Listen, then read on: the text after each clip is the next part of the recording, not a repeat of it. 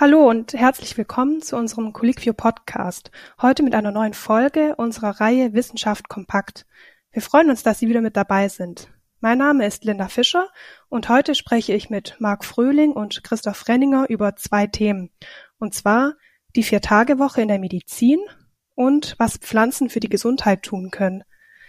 Marc, Christoph und ich sind Teil der Medizinredaktion von Colliquio, dem größten Netzwerk für Ärztinnen und Ärzte in Deutschland.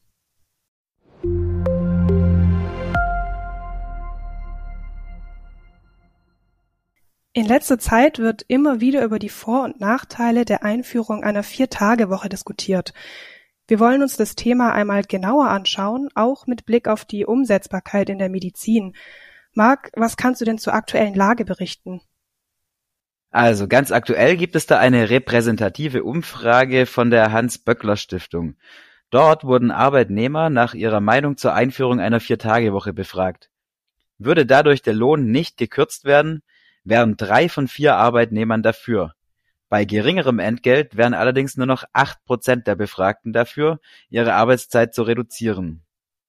Ein Fünftel lehnt die Viertagewoche generell ab, die übrigen zwei Prozent arbeiten bereits jetzt nur noch vier Tage in der Woche.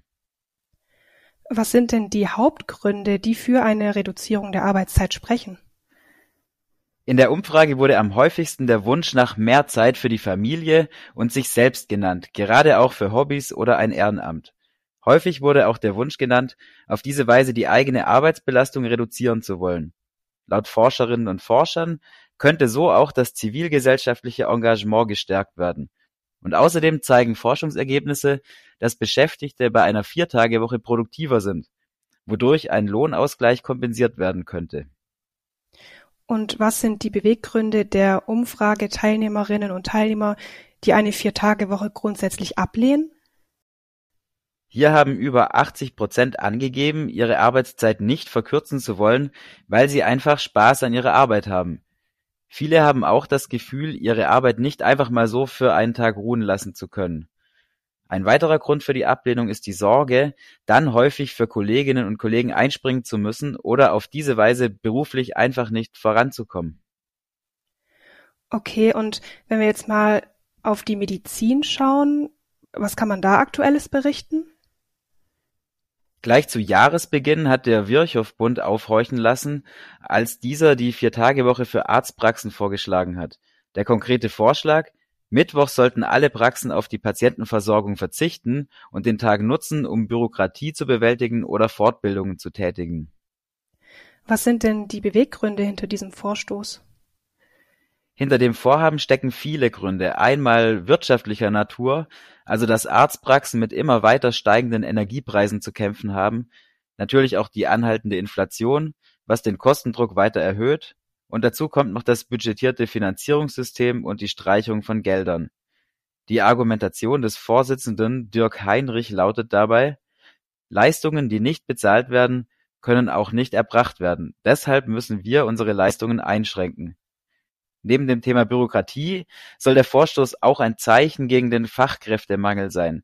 Eine Viertagewoche bei vollem Lohnausgleich könnte den Beruf der medizinischen Fachangestellten attraktiver machen. Und gibt es denn auch im Kliniksektor Bestrebungen nach einer Viertagewoche? Ja, hier plant mit Blick auf den Pflegenotstand gerade das Klinikum Bielefeld ein Pilotprojekt. Es sollen im Sommer auf einer internistischen Station Pflegekräfte probeweise die Vier-Tage-Woche testen. Konkret sieht das so aus: Die tariflich vereinbarte Wochenarbeitszeit von 38,5 Stunden bleibt gleich. Statt bislang fünf gibt es vier längere Schichten zu je 9,5 Stunden in der Woche. Diese längeren Schichten könnten sich als Nachteil erweisen, sagen Kritiker des Versuchs. Andere sehen jedoch auch Vorteile, etwa der höhere Freizeitanteil oder, mit Blick auf die Patienten, die deutliche Überlappung der Früh- und Spätschicht, konkret von 45 Minuten auf 2,5 Stunden. Das würde mehr Hände für Übergaben und mehr Zeit für Patientinnen und Patienten bedeuten. Man darf auf jeden Fall gespannt auf die Ergebnisse sein. Schon zwei Wochen nach Start steht die erste Überprüfung des Modells an. Umfragen bestätigen ja über alle medizinischen Fachgruppen hinweg den Trend in Richtung Teilzeit. Deshalb wurde die Einführung einer Vier-Tage-Woche und auch deren Umsetzbarkeit hier im Forum von Colliquio diskutiert. Wie sind denn hier so die Meinungen zum Thema ausgefallen? Also das Stichwort Umsetzbarkeit ist schon mal ein sehr guter Punkt, denn gerade mit Blick auf die ohnehin angespannte Lage in der Patientenversorgung gibt es da sicherlich größere Hürden zu bewältigen. Eine Kollegin berichtet zum Beispiel, auch sie würde gerne die Vier-Tage-Woche einführen, allerdings fehlt es in ihrer Einzelpraxis an einem passenden Konzept dafür. Außerdem hört sie öfters das Argument, dass dies gerade auf dem Land nicht patientenfreundlich sei und weder Montag noch Freitag für eine Praxisschließung in Frage kämen. Und wie könnte denn so ein passendes Konzept für eine Arztpraxis aussehen? Gibt es da Beispiele? Eine weitere Kollegin praktiziert zum Beispiel seit rund fünf Jahren die Vier-Tage-Woche in einer kleinen gynäkologischen Einzelpraxis.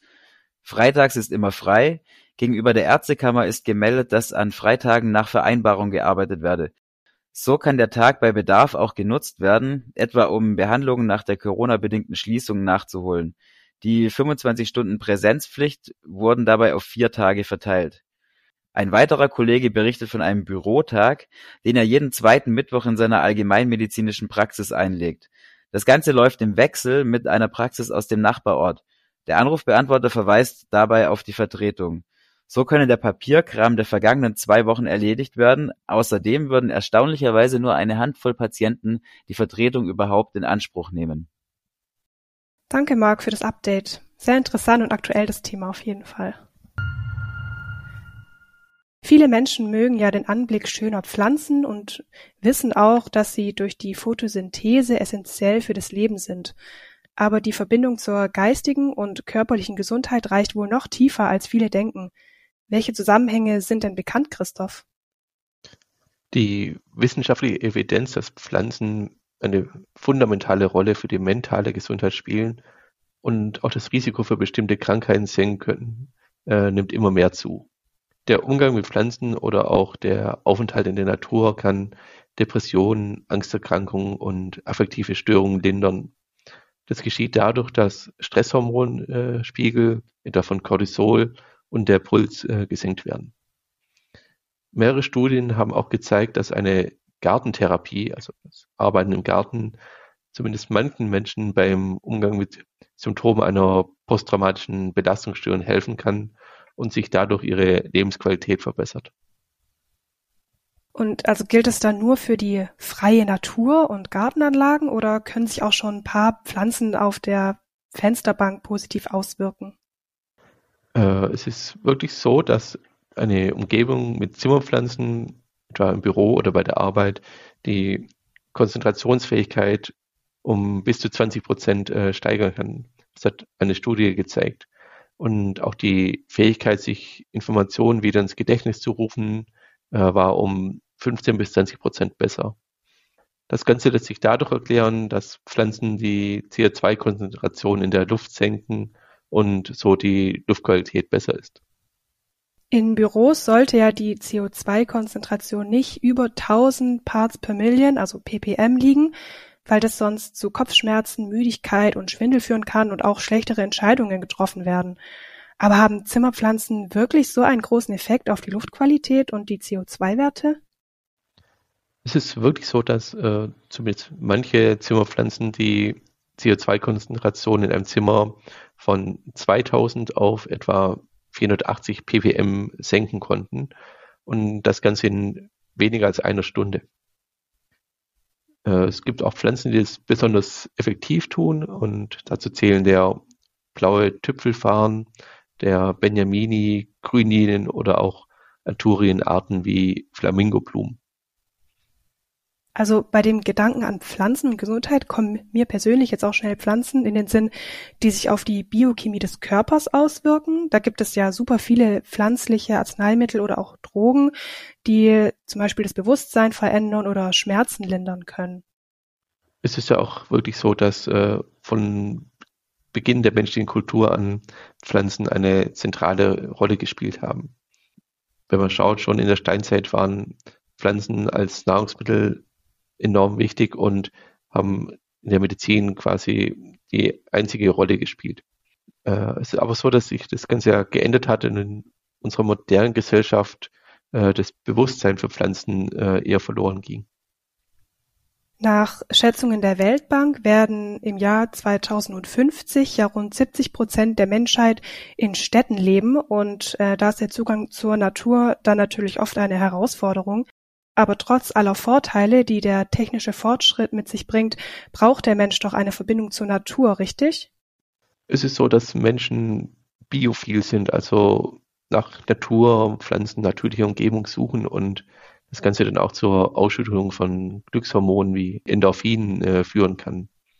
Pflanzen sprechen ja alle Sinne an durch Duft, Farbe, Form oder Geschmack und können die Stimmung heben.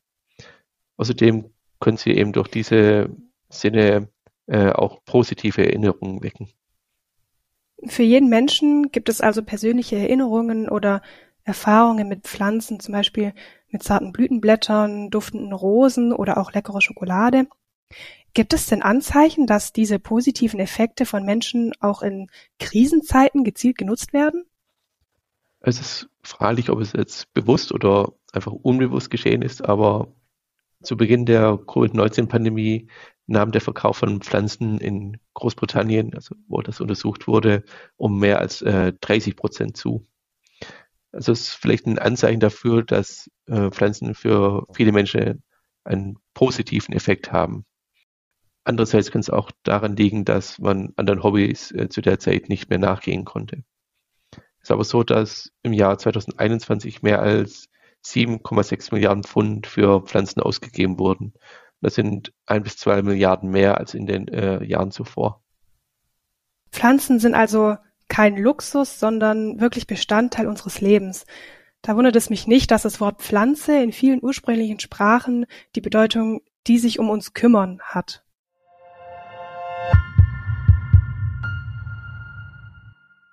Das war's wieder für diese Woche. Die Quellen zu den hier vorgestellten Themen finden Sie wie immer unter diesem Beitrag verlinkt. Wenn Sie uns nicht verpassen wollen, abonnieren Sie uns gerne bei allen üblichen Podcast-Anbietern. Sie sind Arzt oder Ärztin und noch nicht bei Colliquio registriert? Dann melden Sie sich kostenlos an und lernen Sie die größte deutschsprachige Ärzteplattform kennen.